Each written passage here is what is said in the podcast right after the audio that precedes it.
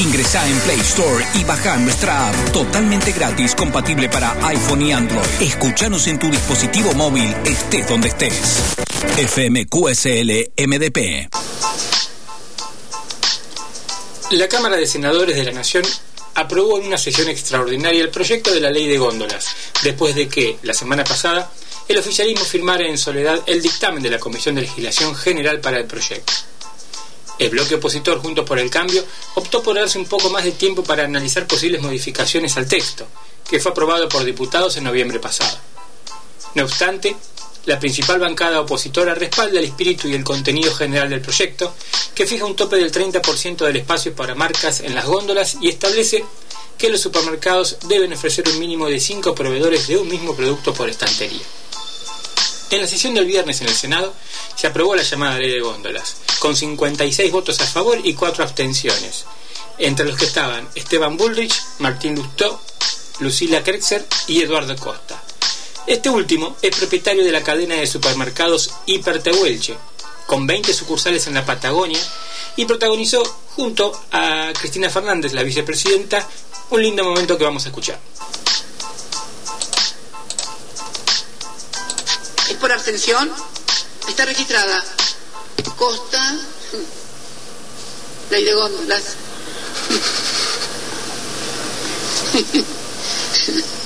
Ley de góndolas, claro, ya me imaginaba. Sí, claro. Eh, cuatro abstenciones. Se abstienen para votar ley de góndolas la senadora Krexel, el senador Costa, eh, el senador Lustó y el senador Bullrich. Vean, esos cuatro se abstienen.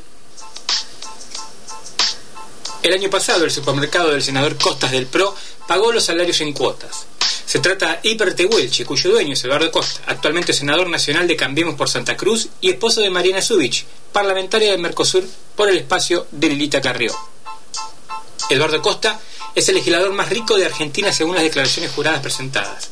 Su empresa de supermercados, Hipertehuelche, se dedica principalmente a la venta de artículos para la construcción, pero también para el hogar y jardinería. La sede central está en Río Gallegos. Tiene varias sucursales en la Patagonia y hace más de una década que está en la capital pampeana. En los momentos en que los legisladores deben pensar, votar en representación de las mayorías, ante la afectación de sus intereses, privilegian estos últimos. Y quedó demostrado con Costa. En rigor, la iniciativa establece que los supermercados deberán ofrecer un mínimo de cinco proveedores de un mismo producto por góndola, así como el establecimiento de un tope de 30% de espacio por marca, también dispone en qué ubicaciones físicas y locaciones virtuales deberá reservarse un 25% del espacio disponible para productos elaborados por micros y pequeñas empresas nacionales. El proyecto propone además que al lado de las cajas se otorgue un 50% del espacio para los productos elaborados por pymes. Por otra parte, se establece la prohibición del alquiler de espacios preferenciales en góndolas o locaciones virtuales, al considerarse esta una exclusión anticompetitiva. Asimismo, se fija que los productos de menor valor no pueden ser ubicados en sectores de escasa visibilidad, sino colocados a una altura equidistante entre el primer y el último estante de la góndola. Siguiendo la misma lógica, en locaciones virtuales, los productos de menor valor deberán publicarse en la primera visualización de productos de la categoría en cuestión. El secretario general del Sindicato de Empleados de Comercio, Supermercados e Hipermercados, Brian Cardoso, nos hizo referencia justamente a estas modificaciones y el alcance que pueden llegar a tener. Ley de góndola lo que va a permitir va a ser tener eh, una diversidad de productos, va a ser una herramienta, yo digo una primera herramienta eh, para limitar el monopolio de los, de los alimentos y que pueda haber también eh, una variación de precio para que el consumidor pueda acceder a mercadería y mercadería de calidad. Así que lo vemos con buenos ojos. Creo que también va a impactar también en la industria alimenticia, con lo cual le va a dar la posibilidad a nuevos eh, a nuevos eh, a nuevas industrias que puedan participar del comercio masivo en el rubro de alimentación. Eh, creo que se abre un nuevo campo, es una nueva herramienta, sobre todo para el productor y también para el consumidor, que no se vea hoy afectado en su bolsillo, por lo menos una primera medida. Creo que le da la posibilidad a la gente de poder acceder a esos productos y poder eh, acceder al precio. Y esto va a marcar también una diferencia en la ley de oferta y demanda. Ahí vamos a ver la realidad del mercado. Hoy lo que tenemos que son cinco empresas grandes que tienen el manejo de la alimentación en la República Argentina y que no puede ser, no pasa en ningún lugar del mundo. La medida busca promover la competencia y que las grandes empresas no llenen la góndola con sus productos. Por eso, un producto de una marca no podrá superar el 30% del espacio disponible en la góndola que compra con productos iguales o similares. Con ese mismo objetivo, la norma implica que tanto en góndolas como en las islas de exhibición y hasta en los exhibidores más próximos a las cajas registradoras, debe haber un mínimo del 50% del producto de empresas pymes. Escuchemos a Esteban Bullrich, senador, uno de los que se obtuvo de votar, a ver qué nos decía.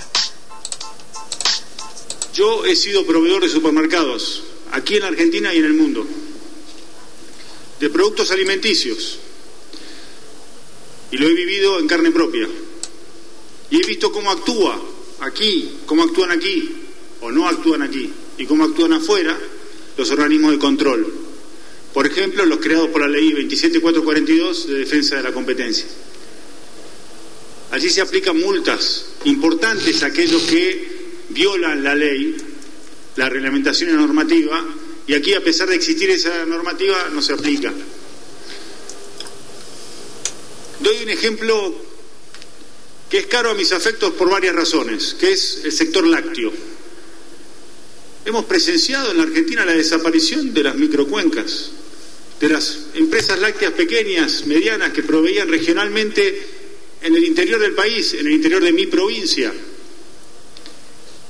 Todos saben que tengo una pertenencia sentimental con Junín, de allí proviene la familia de mi mujer, y allí al entrar en Junín, sobre la misma Ruta 7, uno ve lo que era, ahora se está transformando en un edificio universitario, era el esqueleto de Argenlac, una láctea que antes era un foco de atención casi turístico, por los quesos que vendía en la entrada a la ciudad de Junín, por la leche que proveía. Hoy Argelac desapareció. Y desapareció por el abuso de la posición dominante de las grandes lácteas de la Argentina. Lo sufrimos hace poquito, ese mismo abuso, con los productores de yogur en vaso de vidrio, que fueron retirados de la góndola del supermercado y fueron denunciados. Todavía no se, tomaron no se tomó una decisión al respecto. Pero también lo viví como ministro de Educación. Cuando llegué al Ministerio de Educación en la Ciudad de Buenos Aires había un solo proveedor de leche. Y no sabe la presión que tuve que soportar para abrir esa licitación que estaba direccionada. Ahí escuchábamos a Esteban Burrich. Es cierto que eh, lo que él cuenta tiene algo de verdad. Está hablando de específicamente la empresa eh, Serenísima eh, que es la más grande que ha quedado en el país. Pero también es cierto, que hicieron mucho para que cerraran todas las demás, con el aumento tanto de impuestos como eh, de servicios públicos. Es cierto que la presión de las grandes empresas hace imposible que sobre todo los más chicos puedan oponerse e incluso recordemos, eh, y lo hemos vivido aquí en, la ciudad, uno va al almacenero del barrio y, les, les, regalaban heladeras, este, mobiliarios e incluso hasta locales pintados con, con estas cadenas este, importantes. En Estados Unidos, Barack Obama creó en 2010 un programa para combatir la obesidad infantil. Las herramientas regulatorias tradicionales fracasaron. Educación nutricional, prohibición de comida chatarra en la escuela e incentivos económicos para bajar los precios de frutas y comestibles sanos. Los pibes seguían eligiendo hamburguesas, gaseosas con azúcar y helados. Allí entraron las ciencias de la conducta. La forma de exponer la comida sana es determinante. En las escuelas se exhibieron los alimentos saludables en lugares bien visibles, cerca de las cajas y en estantes a la altura de los ojos. Y con un packaging atractivo. Los menús destacaban al principio los combos de comidas saludables y atrás quedaban las más calóricas. Funcionó. Los alumnos por fin elegían alimentos sanos. Si no hay límites, el marketing de las empresas organiza una arquitectura de decisiones que los favorece, a expensa de los consumidores. Parece razonable que el Estado busque establecer un nuevo equilibrio sobre la ubicación de los productos con regulaciones como las aprobadas. La Asociación de Empresarios Nacionales para el Desarrollo Argentino, ENAC, destacó que a pesar del lobby de las corporaciones extranjeras que trabajaron para debilitar la iniciativa, Este pasado 28 de febrero el Senado de la Nación aprobara por casi unánimemente el proyecto convirtiéndolo en ley. Cabe destacar que el Senado Costa, dueño del hipermercado Hipertehuelche, muy relevante en la zona patagónica, se abstuvo. También es importante destacar, dice NAC, que durante los cuatro años entre el 2015 y el 2019 en el Ministerio de Industria, más específicamente en la Secretaría de Comercio, estaba en manos del supermercado La Anónima, también de fuerte desarrollo en la Patagonia.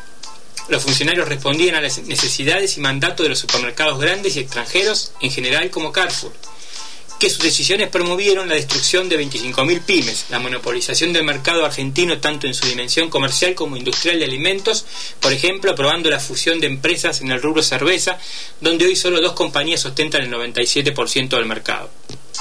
Algo insoportable para las pymes, en donde el gobierno de Alberto Fernández tendrá que actuar seguramente para normalizar.